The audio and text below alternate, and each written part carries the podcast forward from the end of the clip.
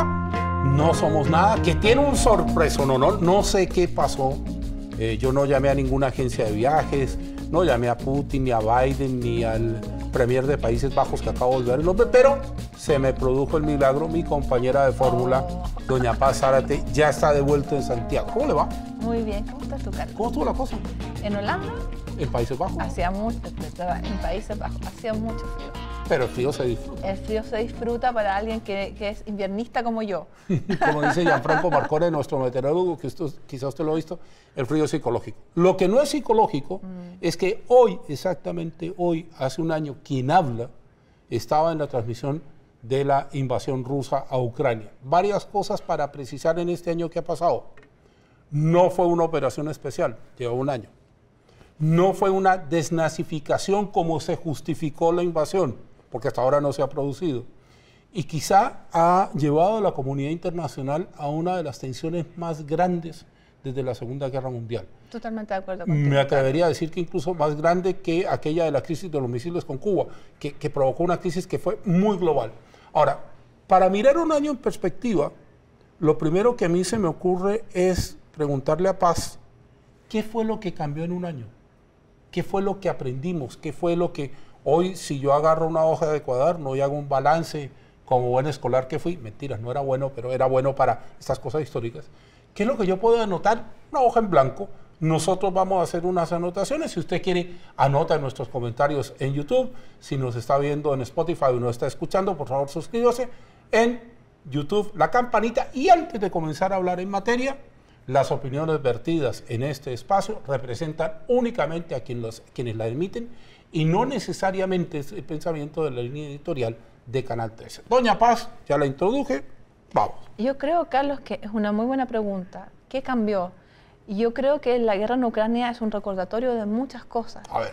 Un recordatorio, creo lo primero, es que eh, los liderazgos, las personas importan quizá aún más que los medios materiales, porque la mayoría de los análisis, y me incluyo, pensaban que la guerra terminaría en cuestión de días o semanas, porque Ucrania se encontraba con un ejército varias veces superior y que esa era la materialidad del asunto.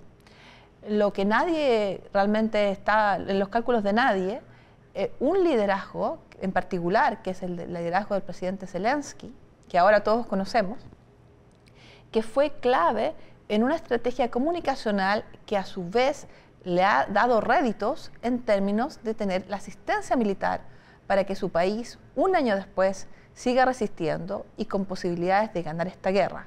Entonces, para mí, entre, las cosas que podemos mencionar, uno, número uno, tiene que estar en la lista la diferencia que hace un liderazgo, y en este caso el, del presidente ucraniano. Yo podría apuntar aquello que eh, una de las cosas que quedó claro en este año de guerra en Ucrania es que no necesariamente el que tiene más consigue más. Hay un error de estrategia de Rusia en el sentido de pensar que Ucrania era Chechenia y hay un error peor todavía que es haber incorporado a la guerra los mercenarios. Eh, me voy a detener primero en lo de Chechenia porque Putin logró conquistar Chechenia a punta de una guerra de desgaste brutal que ha sido acallada en todas partes del mundo. Uno cuando revisa las imágenes de Grozny, Grozny ya terminó la guerra hace ya un buen par de años y sigue estando igual. Y el tema de los mercenarios, eh, voy a hacer un punto aquí. Usted podría argumentarme en los comentarios que los soldados son mercenarios. No, yo quiero decir que no. Soldado es aquel que está en las Fuerzas Armadas de un país, que está legítimamente facultado para combatir a nombre de ese país contra otro mm. en caso de guerra normal o guerra de agresión. Estos son los casos de ahora. Mercenario es aquel que teniendo capacidades militares arrienda su talento, entre comillas, para un gobierno foráneo.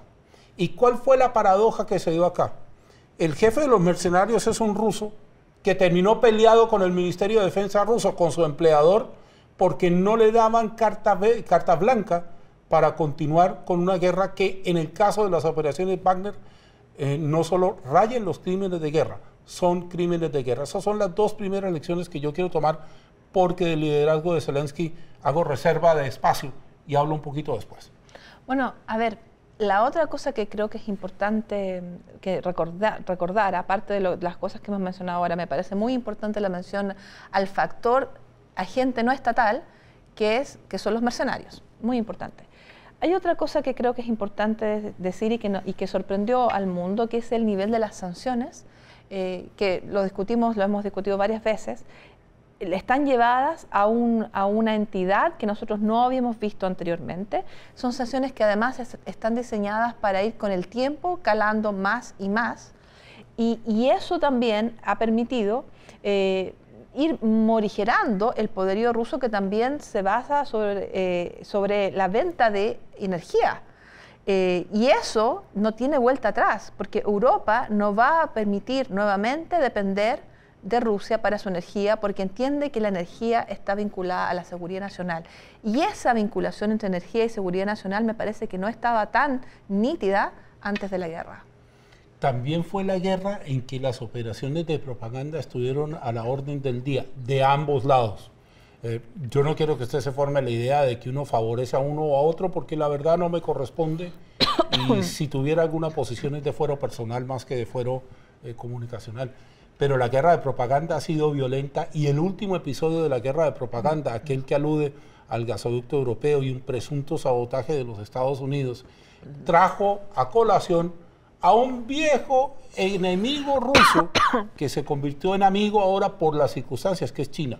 Sí. China cuando entra a esto a pedirle explicaciones a Estados Unidos sobre lo acontecido con el gasoducto, entra en el conflicto. Y voy a agregar en qué más entra entra en, supuestamente, hablando de la versión de los Estados Unidos, suministrarle a Rusia elementos no letales de guerra. Le hace cascos, eh, armamentos, chalecos, etcétera, y además entra, porque lo leí en The Guardian hace un par de días, en la posibilidad que sus autoridades están pensando si le pueden vender drones a Rusia. El problema aquí es bien claro. Si es que China le llega a vender armamento a Rusia, Washington tendría que comenzar a actuar de otra forma. La Tercera Guerra Mundial, que a mí me carga hablar de la Tercera Guerra, por aquí anda volando el fantasma ese, está eh, en el camino, espero que no se produzca, pero claramente entre las sanciones, la inacción militar, el conflicto con las élites, el conflicto con los mercenarios, cada vez Putin está más acorralado en la versión que nosotros conocemos. Porque si quiere le doy la versión rusa, que también es propaganda. Rusia está ganando la guerra, está defendiendo la madre patria y eh, la guerra la provocó Occidente. Usted puede estar partidario de cualquiera de las dos cosas, pero por favor no nos individualice porque es parte de una discusión con respecto a aquello. Sí. Em, lo de China es muy importante. Efectivamente, eh, Occidente está preocupado por la posible provisión de armas letales a eh, Rusia. Y me pareció importante lo que, lo que se dijo esta semana, que hubo reuniones del canciller chino en Estados Unidos y, y con Alemania. Y en esas reuniones se le hizo ver a China lo siguiente, usted es miembro del Consejo de Seguridad, usted tiene una responsabilidad especial respecto de la paz mundial y si usted se involucra más, efectivamente el conflicto cambia enormemente, eh, no solamente por el, riesgo nuclear que aumenta, sino también porque en el, actual sistema post eh, Guerra Mundial, en el, balance de poder es sumamente peligroso y además comercial que China se involucre más directamente. Yo sinceramente estoy, estoy preocupada por esa, por esa posibilidad.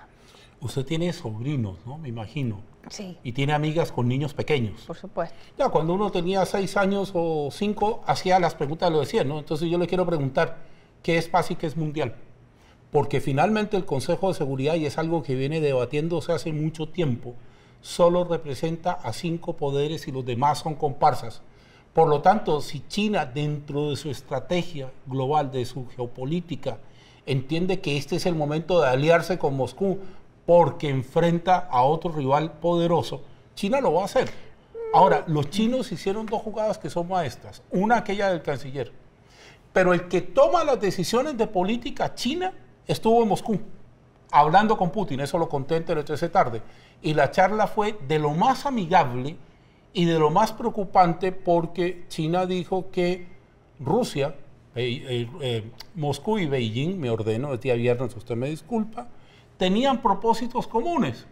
Y entonces, volviendo al niñito que preguntaba, que son propósitos y que son comunes. A ver, pero hace muy poco eh, Xi Jinping estuvo con Joe Biden en una reunión que resultó muy amical.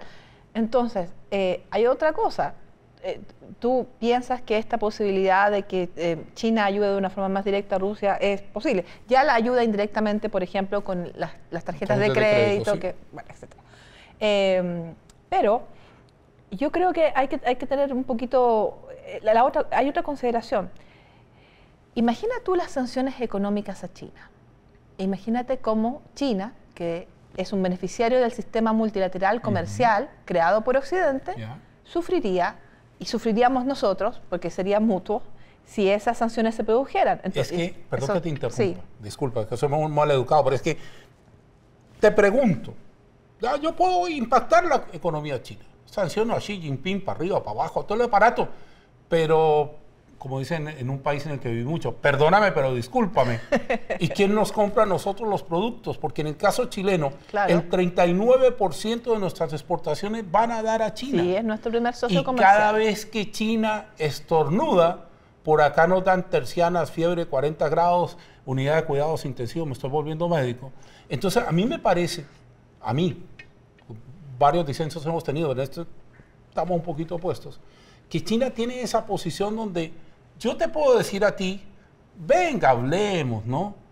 Pero el que decide que va a hablar es el otro. Porque tú no te puedes arriesgar a un conflicto en el que China sea parte del conflicto. Puedes arriesgarte a colocar una línea roja, pero si China la cruza, yo creo que Estados Unidos y OTAN, o Estados Unidos y Occidente, si usted lo quiere llamar así, están un poquito complicados. El interés de China es acrecentar su, eh, su, influencia a nivel mundial, que ya es bastante elevada porque todos dependemos de China para que nos compre cosas y para comprarle cosas, es verdad. Pero em, la guerra en Ucrania nos ha venido a subrayar que hay cosas que en el fondo no podemos prever del todo. Entonces yo no descartaría, si China decide involucrarse más, que hubiera sanciones y que todos sufriéramos a raíz de eso. Pero más, más factible me parece que China, incrementando su poder, decida jugar alguna especie como de rol de árbitro de esta controversia. Eso, han dicho desde el comienzo te quiero recordar una cosa. Acuérdate que en pleno mandato del expresidente Donald Trump, que algún día vamos a hablar de los líos legales que tiene, porque son bastantes, pero no es el tema hoy, Trump le impuso una serie de sanciones draconianas a China y a China no le pasó nada. Yo sé que tú siempre me dices a mí que las sanciones son a largo plazo. Bueno, se fue Trump, llegó Biden, mantuvo las sanciones y China sigue jugando ese rol. El problema de China es la enorme capacidad de compra que tiene. Y entonces eso obliga, voy a insistir en el dato majaderamente, a que países como nosotros, que les vendemos el 39% de nuestras exportaciones, no nos vamos a jugar a que se enoje el tipo que nos compra el 40% de todo. Claro. ¿cómo, a, qué mercado vamos a llegar?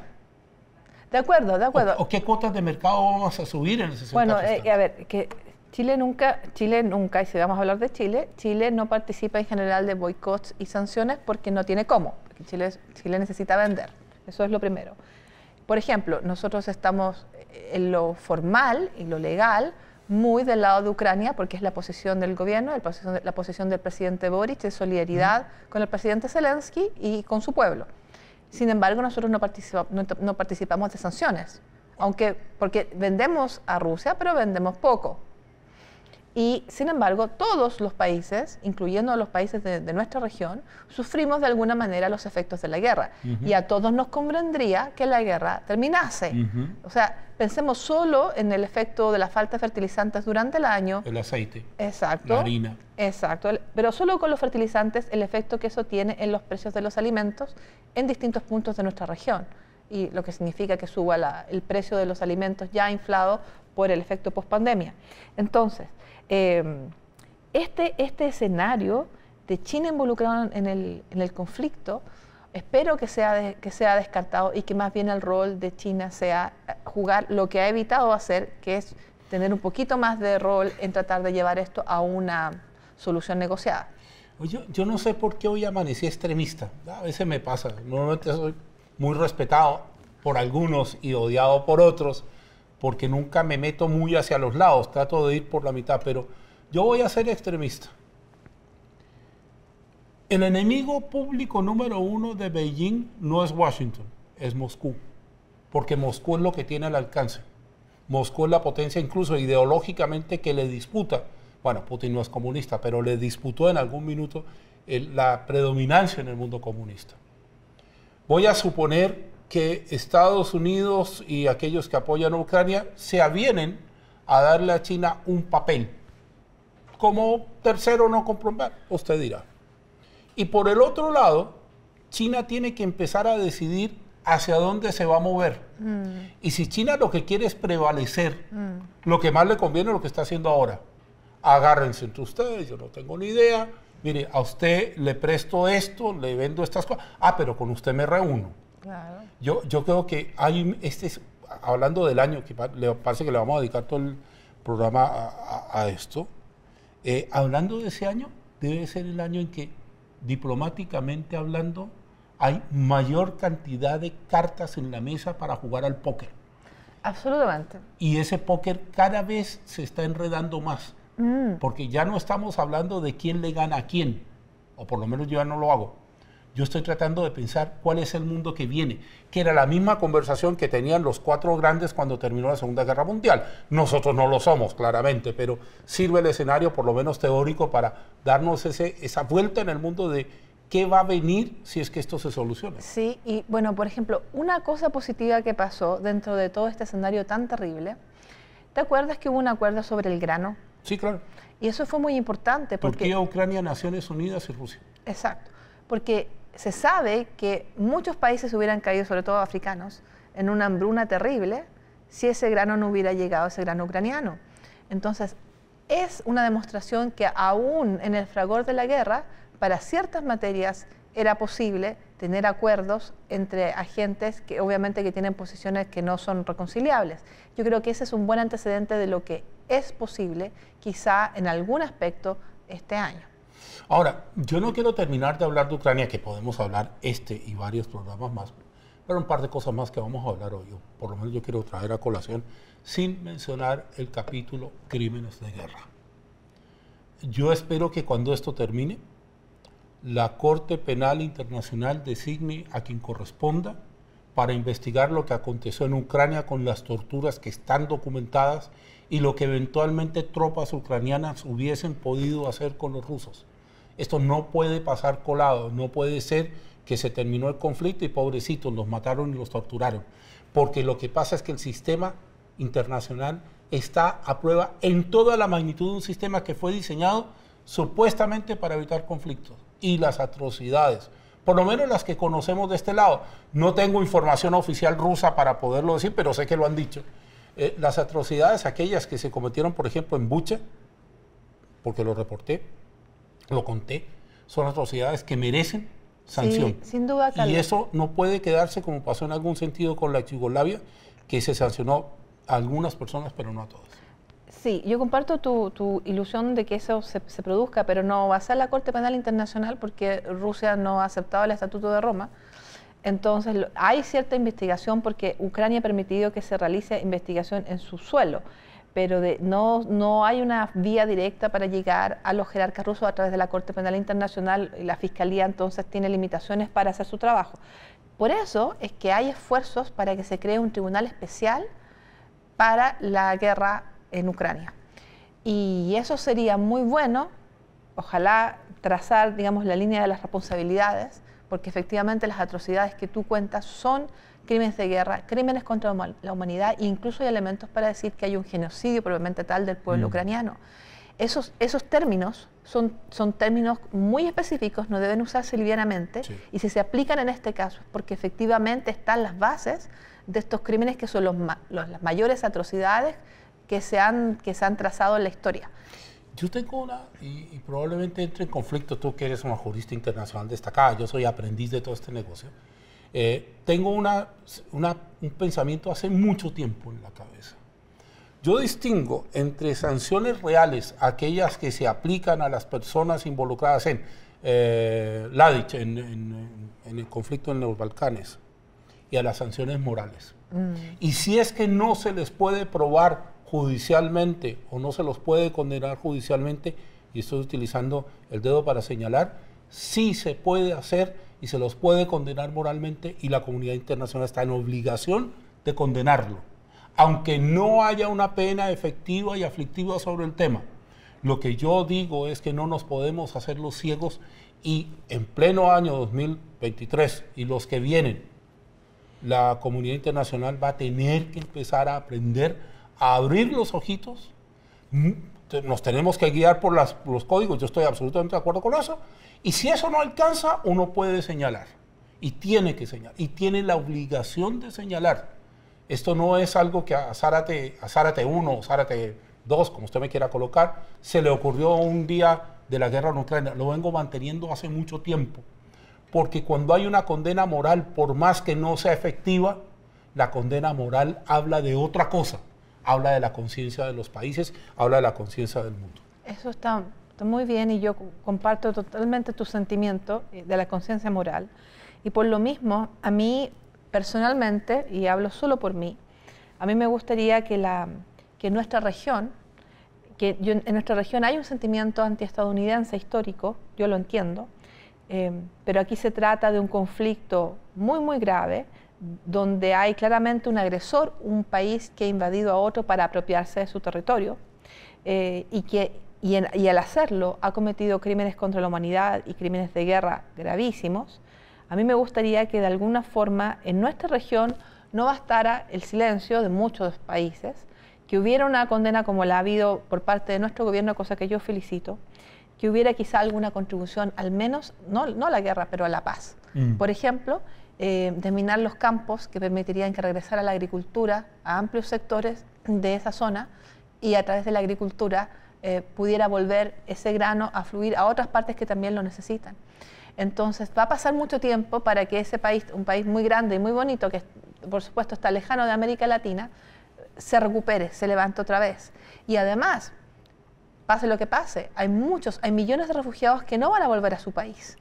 Y que necesitan establecer su vida en otro lugar. Entonces, se sabe, por ejemplo, nuestro amigo James Katika reportó que hay muchas familias llegando a Argentina. Mm. Porque existe una posibilidad de que los niños sean, eh, eh, rápidamente adquieran la nacionalidad argentina. Nosotros tenemos nuestros propios problemas migratorios, es cierto, pero hay ciertas vías para expresar la solidaridad y también esta condena moral. Entonces, de una forma pacífica, por ejemplo, esta, contribución para el desminado que entiendo se le ha pedido a nuestro, a nuestro gobierno, creo que hay un gesto ahí todavía que se podría hacer de apoyo a una causa que me parece justa y también a la reactivación de una actividad tan, tan positiva, en este caso el impacto que tiene el grano ucraniano, que es la agricultura. Sí, ahora yo quiero aclarar porque vamos, desafortunadamente tengo un reloj ahí, ya prácticamente agotamos el tiempo de hoy. Eh, a nosotros nos gustan sus comentarios. Yo me los leo todos. Sí vuelvo a pedir lo mismo. Eh, comentemos con argumento. Digamos las cosas que tenemos que decir con argumento. Pero la descalificación no nos ayuda ni a ustedes ni a nosotros. Eh, este espacio se basa en que hay dos visiones, a veces parecidas, a veces divergentes, y un respeto enorme por usted que nos está escuchando y nos está viendo. El comentario es bien recibido, pero por favor, para mantener la altura del comentario, para que ustedes no peleen entre sí, porque esto no da para pelear, usemos argumentos. Y felices de la vida, yo soy el que más entro a comentar y a contestar. Eh, yo les eh, contesto lo que haya lugar a contestar. No se nos olvide que los espacios de diálogo son importantes y que cada uno tiene derecho a pensar diferente. Y por el solo hecho de pensar diferente, yo, yo, que estaba hablando de obligaciones morales, tengo la obligación moral de respetar a quien piensa diferente. Es más, de proteger su posibilidad dentro de ciertos cánones, porque eso también lo sabemos, de expresarse. Doña Paz, un año de Ucrania. Muy triste año em, y esperemos que este próximo año marque un poquito una diferencia hacia alguna solución pacífica de este conflicto. Bien, a nombre de Manuel Roa, que hoy estuvo en los controles, nuestros amigos de allá arriba, quienes hacen todo lo que tenemos que hacer para estar con ustedes acá abajo, soy Carlos Zárate. Próximamente, otro No Somos Nada, porque ella y yo no somos nada, ustedes son todo. Hasta la próxima.